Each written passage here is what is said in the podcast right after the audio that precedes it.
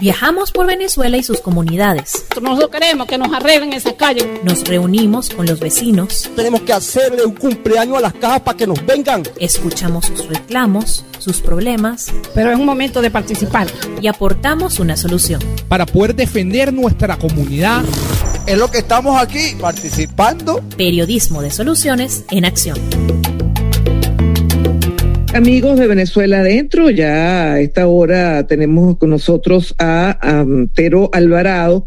Él es eh, socio y director de Gas Energy Venezuela, que pertenece a, a parte pues, de, una, de una consultora en energía como es Gas Energy Latinoamérica. Bienvenido, Antero. Para nosotros es un gusto tenerte aquí en Venezuela Adentro. Muchas gracias por la invitación. Bueno, Antero, las personas que están conectadas a esta hora sufren en primera persona el tema de la falta de gas. Yo quiero, creo que es uno de los temas, junto con la falta de gasolina, de mayor dolor para la gente, porque caramba, tener que cocinar, por ejemplo, y tener que cocinar con leña, porque se te va la luz y porque no tienes gas, pues quizás sea una de las cosas, repito, junto con la falta de gasolina y la falta de agua, que hace más difícil la vida del venezolano. Ahora, ¿por qué estamos viviendo esta situación si Venezuela es un país petrolero? Bienvenido. Gracias. Mira, una cosa es tener los recursos abajo de la tierra y otra cosa es tenerlos arriba, ¿no? Dicen que hay países que tienen problemas de geología, también hay países que tienen problemas de sociología, ¿no? Los problemas están arriba de, la superficie, ¿no? Y, al final no es un tema que sea, lamentablemente, la gente cree que el petróleo sale solo y, que por hecho de tener reservas tenemos que tener productos refinados y, y al final no es tan, no es tan sencillo, al final eso requiere pues marco de negocios estable, inversiones altísimas, que sea rentable los negocios. Y cuando esas, se pierden esas características, los negocios, pues eh, que ya no son negocios, sino son servicios públicos, que, empiezan a repartir lo que se produce en vez de, de, que eso funcione como un mercado, pues bueno, llegamos donde estamos, ¿no? Lo que ocurre en el Venezuela por el tema de gas, básicamente que hay un 90% del país que consume gas propano, que lamentablemente es una ineficiencia energética. O sea, un país no debería consumir tanto propano. Les pongo un ejemplo. Una bombona de propano la usan en Estados Unidos para hacer un barbecue un domingo a, la afuera en verano. ¿okay? De resto, la gente no cocina con eso porque es, un, es muy costoso. Es una bombona de propano cuesta 15 dólares. Y, y, y, bueno, nadie, nadie hace unos años no pagaba no se pagaba nunca, es, es, eso, ¿no? Al no pagarse eso, eso no remuneraba la molécula a quien hacía la inversión para mantener, para, tener esa producción. Entonces tenemos 90% del país dependiente de propano, ¿okay? que es una bombona de gas, cuando hay un 7% que se beneficia del gas directo. El gas directo es eh, una red de gas, es una tubería enterrada y te llega directamente a tu casa, no tienes que usar bombona ese gas es abundantísimo en el país. El tema es que solamente 7% de la población pues tiene, tiene acceso a esa red. ¿okay? ¿Por qué PDVSA no quiso expandir la red? Porque no oh. hubo negocio, o sea, nunca eso fue prioridad. Eh, PDVSA siempre estuvo pendiente era de aumentar producción de crudo, las reuniones OPEP, nunca se preocupó por estas cosas tan digámoslo, de tanta teología urbana, ¿no?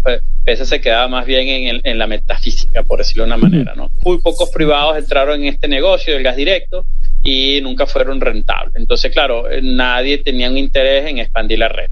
Ese es, ese es el panorama. Tenemos que la producción de propano proviene de los campos de la zona norte de Monagas, producción de crudo, y algo que ocurrió en esos campos. Entonces, estoy diciendo el, mercado. para, para, hacer una puntualización, Antero, ¿el negocio del gas siempre ha sido un negocio del Estado o han participado privados? Ok, en algún momento hubo privados que vieron en, en ese negocio rentabilidad. Pero fue una rentabilidad que duró muy poco tiempo. O sea, te, puedo decir, nadie en Venezuela ha hecho dinero con el negocio del gas. Ya. ¿Ok? Entonces, la fuente de, del gas tanto directo como el gas propano, es la misma, es la zona norte de Monagas. ¿okay? Eso es producción exclusiva de PDVSA Oriente. Y el, entonces les explico, el se sale el crudo a la superficie y ese crudo tiene que ser enviado a unas plantas, se extrae el crudo del gas, ¿ok? Y después ese gas es enviado a unas plantas de extracción donde se extrae de ese gas el gas metano, que es el gas más pobre, que es el gas que va a la red, que es el que va al sector eléctrico, químico, sector inclusive petrolero. Y después hay un gas natural, que ahí va el propano, el betano, el pentano, o sea, todas las, corrientes, que eso ya es, es un gas en, en, estado líquido. Entonces eso va en un, en un poliducto y va directo a la planta de fraccionamiento de José en el estado Anzuat. De ahí se extrae el, del propano, del butano, del pentano, se extraen todo eso. Es como una gran carnicería y nos quedamos con el propano. Y de ahí se carga el propano para eh, las plantas de llenado, para las bombonas. Entonces, ese problema, eh, hay un problema de que el gas que, se, que sale de la norte, de zona norte de Monaga, solamente ese gas propano abastece, da para abastecer 25% de la demanda nacional. El año pasado, la producción abastecía un poco más, abastecía quizás el 50%, estamos a 25%. Y eso no es una cosa que, que, uno pueda aumentar porque, bueno, porque hay una, hay una crisis. Para aumentar producción de propano, ahí se requiere eh, inversiones. Después ese gas tiene un problema que ese gas cada vez va a salir, va a salir a la superficie con cada vez menos contenido de líquidos. Hay una pérdida de riqueza del gas, un problema estructural que eso no, no se puede resolver. Entonces, a largo plazo, a los próximos cinco años, diría yo, estamos condenados a seguir sufriendo con la producción de metano, a no ser que se opte por la importación de propano. Hay otra opción, más difícil, pero es la ideal, del gas. entonces, hay, eh, la masificación del gas es prácticamente ir a extender la red de gas directo de Venezuela. O sea, ese 7% que tiene gas directo, hay que ir hacia un proceso donde más familias puedan tener acceso a esa red de gas. Hay zonas en el país donde por lo menos Barquisimeto, eh, la red de gas, eh, hay una red de gas industrial, llega gas al sector eléctrico, siderúrgico, pero nadie se le ocurrió construir una red de gas para la familia, porque no, no es negocio, eso no es rentable. Entonces, y actualmente me imagino que la, la, la inversión debe ser muy grande, ¿no? Para construir y ampliar esta red. Mira, hay zonas donde hay como unos mangos bajitos. Te pongo otro ejemplo. O sea, hay un hotel este, en la principal de la Castellana donde utiliza combustible como propano, como diésel para generación eléctrica y para calentar cocina y todo. Y enfrente de su calle pasa una línea de gas metano. Pero esa nunca le interesó venderle gas a esa gente, porque no era una, no era una prioridad de ellos. Entonces hay una, hay unos, hay unos, unos quick wins, como se dice, donde pues hay que buscar de que la mayor cantidad de la gente y gente que esté cerca a la red se conecte a la red. Y eso libera propano. Entonces ya te, te quitas un poco esa dependencia del propano. ¿okay? Entonces, eh, hay, y después hay estados más complicados, lo que es el estado Trujillo, estado uh, Mérida, estado Táchira, donde no hay red de gas. ¿Okay? Entonces son estados que están condenados al uso del propano para cocción y en el tema de generación eléctrica condenados al diésel. ¿okay? Si no tienen diésel o combustible líquido no pueden ni cocinar ni pueden generar electricidad. Entonces, construir una línea, o sea, por lo menos construir un gasoducto desde Barquisimeto hasta Mérida, estamos hablando de 400 millones de dólares. Entonces, siempre en Venezuela los grandes gasoductos los hacía PDVSA, porque, porque era paternalista, porque era, bueno, una empresa que esto había plata, en fin, era otra Venezuela, pero eh, de aquí en adelante eso no lo va a poder hacer PDVSA, lo va a tener que hacer un privado que va a tener que ir, el gobierno va a tener que pedir ayuda a un multilateral, este, como hace Perú, como hace eh, Colombia, como hace Chile, como hace eh, los países de la región que no tienen esa, no tenían esa chequera, que nosotros sí la tuvimos en un momento. Entonces van a tener que abrir el mercado, van a tener que este, pues cobrar el gas, porque es otra cosa. O sea, así como vemos que la gasolina la están empezando a cobrar, el gas lo van a cobrar. Ahora, capaz no va a ser lo, lo primero que van a hacer, porque el gas propano es lo último que se libera del subsidio. Primero vas contra la, con la gasolina, después vas con la electricidad, después vas con el diésel, después con cosas. Pero con el, el gas metano, eh, el gas propano, eso va de último. Entonces no hay una solución fácil, como ves. O sea, un mm. problema, tenemos gas, pero necesitamos infraestructura y después tenemos un problema de que los déficits no se están importando. En un país normal tiene un déficit de cualquier energético, tú lo importas. Pero bueno, las circunstancias de Venezuela hoy en día hacen que hayan como unas situaciones más complicadas, unos agravantes. ¿Nunca habíamos tenido este déficit a este nivel, Lantero? No, nunca. Fíjate, yo voy a comenzar a formular las preguntas que nos están llegando porque, bueno, es parte de lo que ilustra lo, lo que está viviendo la, la, colectividad. Fíjate, desde Aragua nos dice lo siguiente, en Carabobo el gobernador anunció que trajo unas especies de camiones que van a llevar a las comunidades y van a llenar directamente las bombonas. Te preguntan si eso es viable. Sí, eso es viable, pero te estoy hablando de que el problema es la fuente, es el suministro. O sea, tú estás, claro. compras camiones, compras bombonas, compras todo y el propano. Hay un tema también allí con las bombonas, pero este, hemos visto, bueno, unas bombonas en, en estado bastante deplorables, eh, esto implica peligro. ¿Qué está sucediendo allí también? ¿No, no se han importado bombonas? Mira, las que se, hay como un déficit de 4 millones de bombonas, es un tema, uh -huh. y que deben ser reemplazadas también hay un tema que muchas familias tienen hasta cuatro bombonas en su casa, ¿no? Entonces eso tampoco ayuda, ¿no? O sea, cuando ese de repente quizás tienes el propano, lo poco que tienes lo tienes, pero no tienes las bombonas para ser llenado, entonces eso también complica, ¿no? Es un problema, pero no es tan, no es tan complejo como el problema de las fuentes. Claro. Desde portugués se dice lo siguiente, no se sabe qué está más escaso, el gas o la gasolina. No se le ve solución al problema, a este problema. ¿Qué soluciones cree usted que puede hacer el gobierno? Mira, la demanda de gasolina antes de la, del COVID era 130 mil barriles de gasolina diario. Hoy se producen 30 mil, o sea, el déficit de gasolina son 100 mil barriles. Y oh. eh, el tema de, eh, del propano, el déficit es de 75%, o sea, sí, estamos casi igual. Duro, durísimo.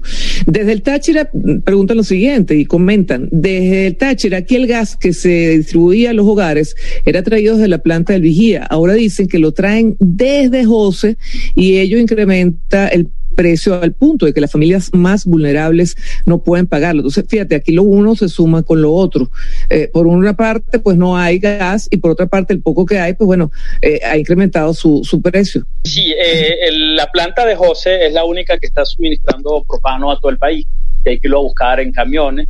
Entonces, de Táchira, en efecto, el camión se echa el viaje para allá, se le gastan los cauchos, los frenos, se le gasta todo, se echa un día yendo, quizás un par de días esperando cargar y otro día para atrás. Entonces, antes eso se hacía con un buque que se hacía este cabotaje, que de José se iba hasta, hasta Maracaibo y ahí descargaba y ahí bajaban.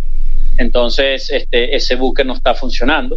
Sí, es un drama, el que hoy en día es la única fuente, eh, es ahí. Hace años, el lago de Maracaibo, porque ese gas del lago de Maracaibo es un gas muy rico, que viene asociado a la producción de crudo, uh -huh. ese gas, eh, el propano se extraía en la planta de de Pequibén, que estaba ahí en el tablazo, pero la producción de crudo en el lago Maracaibo se cayó y entonces no, no se pudo sacar más gas. Entonces, con, con este punto les quiero decir, y algo importante, que es, o sea, es importante que PDVSA no se quede produciendo cero, uh -huh. porque por ahí hay, hay como una, uh, unos planes de que PDVSA se reduzca al mínimo y quede completamente en cero entonces, el, quien, te, quien dicen y quienes piden y quien buscan medidas para que PDVSA llegue a cero, pues no se dan cuenta de que llegando a cero, entonces no hay nada de gas propano. O sea, ese 25%, uh -huh. olvídense. Y olvídense de gas directo o, o, gas metano para las plantas eléctricas. Eso desde que uno se, de, de que uno ajá, vaya y la pesa va, sigue para abajo y,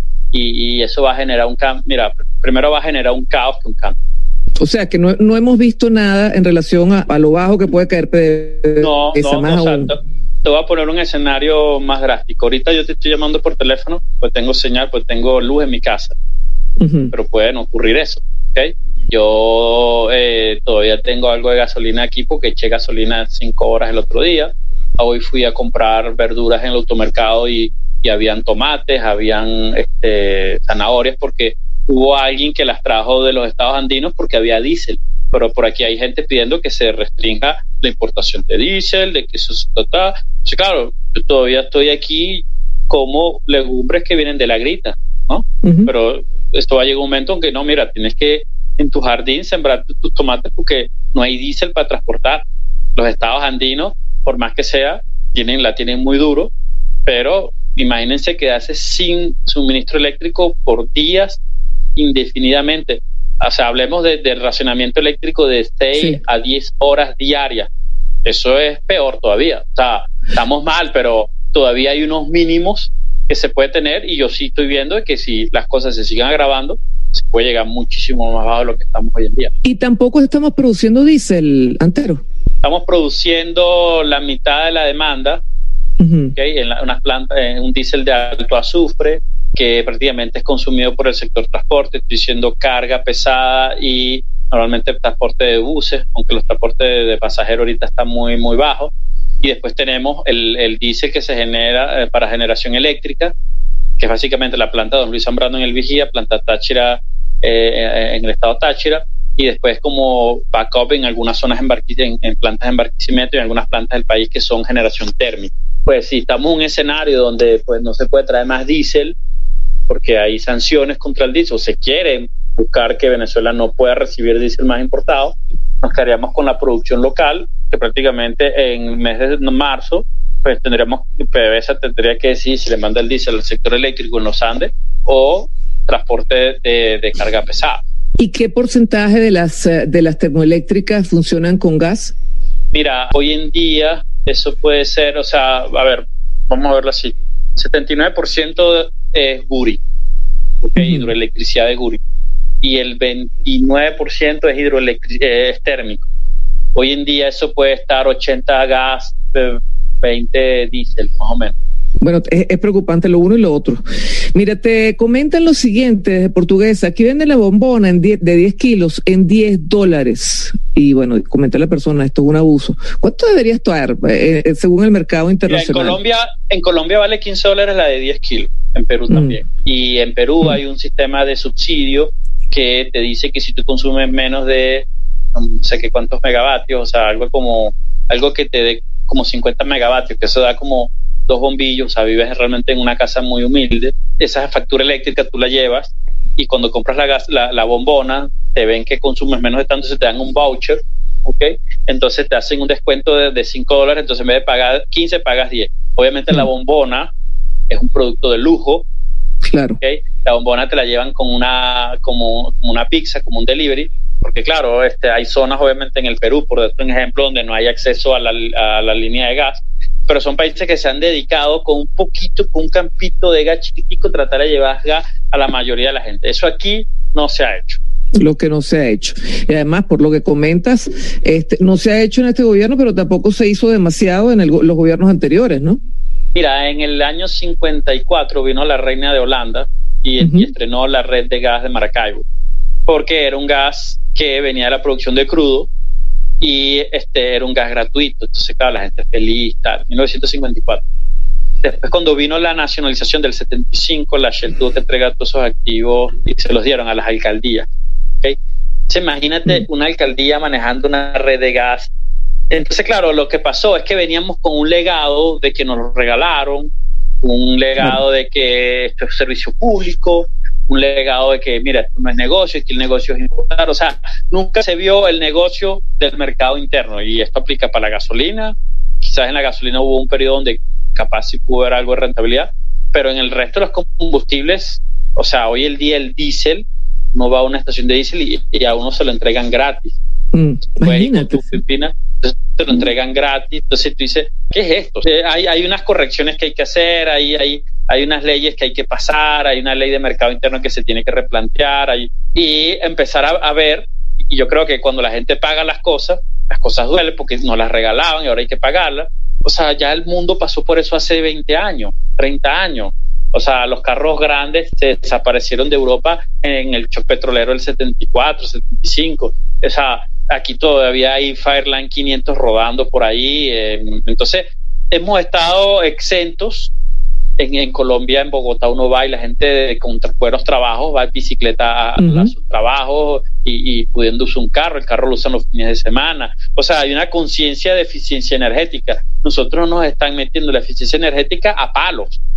Porque no, porque no hay, no es, no es, no es que nosotros pensemos en el medio ambiente. O sea, Venezuela consumía en el 2012 300 mil barriles de gasolina. Hoy en día estamos en 30. Sí, fue demasiado duro. Fíjate, desde Trujillo te, te comentan, el gobernador tomó el llenadero y ahora no hay gas y si se consigue lo cobran a precio muy alto. También en Monagas, buenas noches, el problema del gas se incrementa cada vez más. Es cierto que la producción en la refinería es para solo una semana, luego no habrá para nadie. Te pregunto si tú tienes este dato. Mira, Monagas tiene, Monagas tiene un problema de la paradoja de la abundancia porque ahí se queman 2.400 millones de pies cúbicos a la atmósfera. Se pierde ese gas metano sin dolientes. Eso genera eh, una, unos problemas ambientales mayúsculos. Te voy a dar un ejemplo. Eh, la red de gas de, Caracas consume 20 millones de pies cúbicos. Lo que se quema ahí en Monagas son 2.400. O sea, los gas, el gas que se quema ahí se recupera. Eso le puede dar gas a toda América Latina. Qué barbaridad. Pero, pero Monagas no tiene red de gas tiene puro bombona. Entonces tú agarras ese gas, dices, bueno, voy a agarrar todo ese gas, lo voy a meter en tubo, lo voy a meter presión y lo voy a exportar a Trinidad y Tobago, que está a 200 kilómetros de ahí. Eso te puede generar 1.500 millones de dólares al año. Mira, eh, te preguntan lo siguiente o te comentan, la intervención de la planta de llenado del Táchira desde el principio de este año fue con la excusa de que iban a mejorar la distribución, palabras de Freddy Bernal, pero ahora las mafias han tomado la venta y distribución, lo cual ha creado un incremento en el precio al punto de que una bombona de 43 kilos puede costar 50 dólares. Varinita. saca la cuenta, sí, saca la cuenta, mil, mil 1200 entre 20. Eso te da la cantidad de Caracas que puedes surtir. Qué locura, Dios mío. Barinitas, municipio Bolívar Barinas, ¿cuántas plantas de llenado tenemos en el país para el gasto doméstico, si tienes ese dato? ¿Los costos operativos se cubren por los usuarios que pagan? Mira, eh, el tema es que ese, precio que vende la mafia no es un precio para remunerar a quien realmente hace la inversión para producir eso. O sea, la lleva un intermediario. Entonces, el hecho de que usted pague 15 dólares a una mafia, eso no quiere decir que eso va, a ser invertido en, en mejorar, ¿no? Desde Monagas, en las diversas actividades que hemos realizado en nuestro Estado, pudimos detallar la decadencia del servicio básico del gas doméstico en las comunidades. ¿Es posible que exista un estallido social si sigue dando respuesta a los ciudadanos? Una pregunta. Mira, sí, esa, la, la, la, la gran pregunta es si toda esta protesta se unifica y se canaliza, porque pareciera que entonces hay una protesta y le mandan un camión y la gente se calma y, así va. Entonces después otra comunidad se vuelve a prender, le mandan un camión y se calman. Y hay un sistema de control social muy fuerte cuando se llama la protesta. Desde el Táchira, en la zona de Capacho Nuevo, municipio de Independencia, no se ha despachado gas desde hace un año. La semana pasada se hizo una reunión con la alcaldía y lo único que dijeron era que los consejos comunales se van a encargar de informar quiénes merecen una bombona con precio regulado y quiénes van a pagar a precio completo. Esta fue la respuesta de mm, la alcaldía para intimidar a la población para que cesara la cantidad de reclamos que estaba haciendo el pueblo. Bueno, fíjate, aquí está un mecanismo. Buenas noches, un abrazo desde el Zulia. Disculpen la demora, va llegando un poquito de señal. Bueno, menos mal, Zulia. ¿Han podido evaluar el impacto ambiental y los niveles de deforestación en el país a causa de la tala para cocinar con leña? Y la segunda pregunta, ¿el país puede quedarse sin gas de uso doméstico? Ok, eh, mira, no, no he visto nadie que haya hecho un estudio interesante. Eh, lo que sí vale la pena, si no tienen nada que hacer un día, métanse en Google Earth o, un mapa esos de Google así satélite y vayan a República Dominicana y se van a dar cuenta cómo está Haití, cómo está República Dominicana. En Haití no quedan árboles, los talaron todos para cocinar.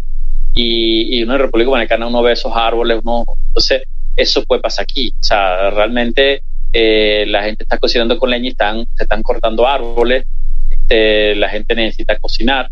Entonces, no hay, hay un tema ambiental complejo. O sea, para que tú veas que a veces los efectos colaterales de, algo que puede ser tan tonto como cocinar puede terminar, bueno, es, esa tragedia del limón. Me dicen, mira, que eso, eso en Maracay ocurrió porque, bueno, había un problema este, ambiental también que, que, generó todo ese tema, ¿no?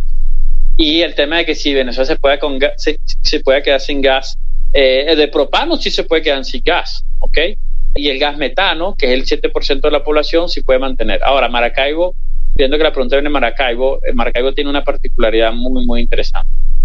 La red de gas de Maracaibo consume cinco veces más que todo Caracas. Mientras Caracas consume 20 millones de pies cúbicos, en Maracaibo se consumen 110, 120 millones de pies cúbicos, porque la red tiene tantas fugas que nunca se han reparado entonces que la gente dice, bueno, es que si yo prendo la hornilla y si la apago, no me va a volver a prender porque puedo perder presión en el tubo. Entonces la gente deja las hornillas prendidas.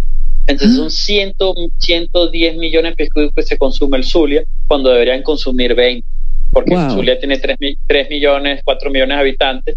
Y este, te pongo otro ejemplo, quienes, quienes han podido la, tener la posibilidad, la dicha de estar en el Gran Buenos Aires, en Argentina, una población de 14 millones de habitantes, el consumo de gas en esa ciudad de 14 millones de habitantes son 80 millones de pies cúbicos. Cuando se importaba gas metano de Colombia, eso fue hasta eh, mediados del 2015, Colombia mandaba gas para el sector residencial de Maracaibo. Eso generaba mm. una factura al día de un millón de dólares. Y eso era un mm. millón de dólares que se tiraba la poseta, pues por eso no se cobraba. Mira, desde Monaga, bueno, esto, esto es una, un comentario bien, bien chévere, bien bonito. Jesús eh, comenta, saliendo un poco de las preguntas, mi profesora de termodinámica me dio una propuesta de que mi tesis sea recuperar todo ese gas perdido en nuestro estado. Bueno, Jesús, échale pichón. Te cuento, hay, hay iniciativas de PDVSA de entregarle eso a una empresa privada que recupere todo ese gas. Entonces el problema de esa empresa privada dice, bueno, chévere, nosotros tenemos experiencia haciendo eso en Medio Oriente, esto no es nada nuevo, o sea, no es que, que son los únicos que esto ha pasado en otras partes del mundo y se han, han habido experiencias exitosas. Pero el gran problema aquí es que, bueno, si se recoge todo ese gas y te van a decir, bueno, pero ese gas no lo puede consumir Venezuela porque es demasiado gas para la demanda. Y el tema es cómo ese privado recupera la inversión, si aquí se regala el gas. Entonces, hay un problema de señales de precio que hay que resolver primero y después sin duda hay un problema de bueno de que hay que exportarlo. Pero bueno quien ahorita gasta mete esa plata para exportar un gas para pa Trinidad y Tobago que pudiera ser una, opción cuando pues las condiciones del país no están dadas pero mucha gente ha pensado ya en esas opciones bueno, vamos cerrando con estas dos preguntas, Tero. Desde el Zulia, hace poco leímos mm, que por algún motivo el gas en Venezuela estaba llegando sin olor y es más peligroso. ¿Eso es cierto? ¿Eso es posible? Mira, en Maracaibo le quitaron el mercaptano, que es el, el desodorante que tiene ese gas, debido a que si lo, se lo ponen, pues toda la ciudad olería gas. Pero ¿es, cierto que es más peligroso o no? Básicamente, imagino por qué no. Que, bueno, me imagino que lo peligroso aquí es que al no sentir el olor a gas, pues bueno, este, estás como más expuesto. Desde el Táchira, la última pregunta, últimamente se ha visto, a, a propósito del peligro, se ha visto muchas noticias sobre explosiones de cilindros de gas. ¿A qué se debe esto? Bueno, falta de que no le han hecho las pruebas hidrostáticas, pruebas de, seguridad, son cilindros muy viejos. Antero, ya para finalizar, como conclusión, ¿te atreves a hacer alguna, algún comentario sobre los meses por venir? Si no hay, por una parte, cambio político, por otra parte, bueno, que luce lejano, o por otra parte, pues, revisión de todo este tema de las sanciones. Hay un tema de sanción que puede ser un peligro por falta de conocimiento de, los, los colaterales que puedan llevar, de los escenarios que puedan ocurrir en caso de una disrupción que puedan poner en peligro todo esto. ¿no? Entonces, claro, se ha hecho lo posible para que se tome conciencia al respecto, aunque esto ya no depende de, los venezolanos, no depende de nosotros, o que la sociedad civil se organice y, llame la atención a sus dirigentes, miren, capaz esto puede ser contraproducente, eso por un lado. Otra cosa que se pudiera abrir es como una especie de canal humanitario, de manera de que se pudiera traer propano por cambio de crudo, así como ocurrieron con los swap y los trueques de, de, diésel por petróleo, que son los que se quieren suspender. Entonces, de si llega un acuerdo dice, bueno, quítame el, el, el diésel de, de, diésel por petróleo, pero ábreme el propano por petróleo. Hay que apostar a que esa opción se dé, de que se pueda llegar a un acuerdo, de manera de que la única manera de, moneda de pago de ese propano es el crudo venezolano. Y bueno, que la solución a largo plazo es una masificación del gas, hay el gas, pero se requiere la infraestructura, se requiere regulación, se requiere reglas claras para que en algún momento eh, empresas privadas se animen a hacer esas inversiones. No solamente pensar en que, bueno, vamos a montar producción de crudo. Mira, aquí la producción de crudo sube y baja, pero los problemas de la gente son otros, ¿no? Entonces también pensar en, en una regulación hacia el usuario final, pensar en, este, bueno, cómo le, le ayudamos a mejorar la vida al ciudadano de a pie. Mira, empieza por los problemas más más urbano.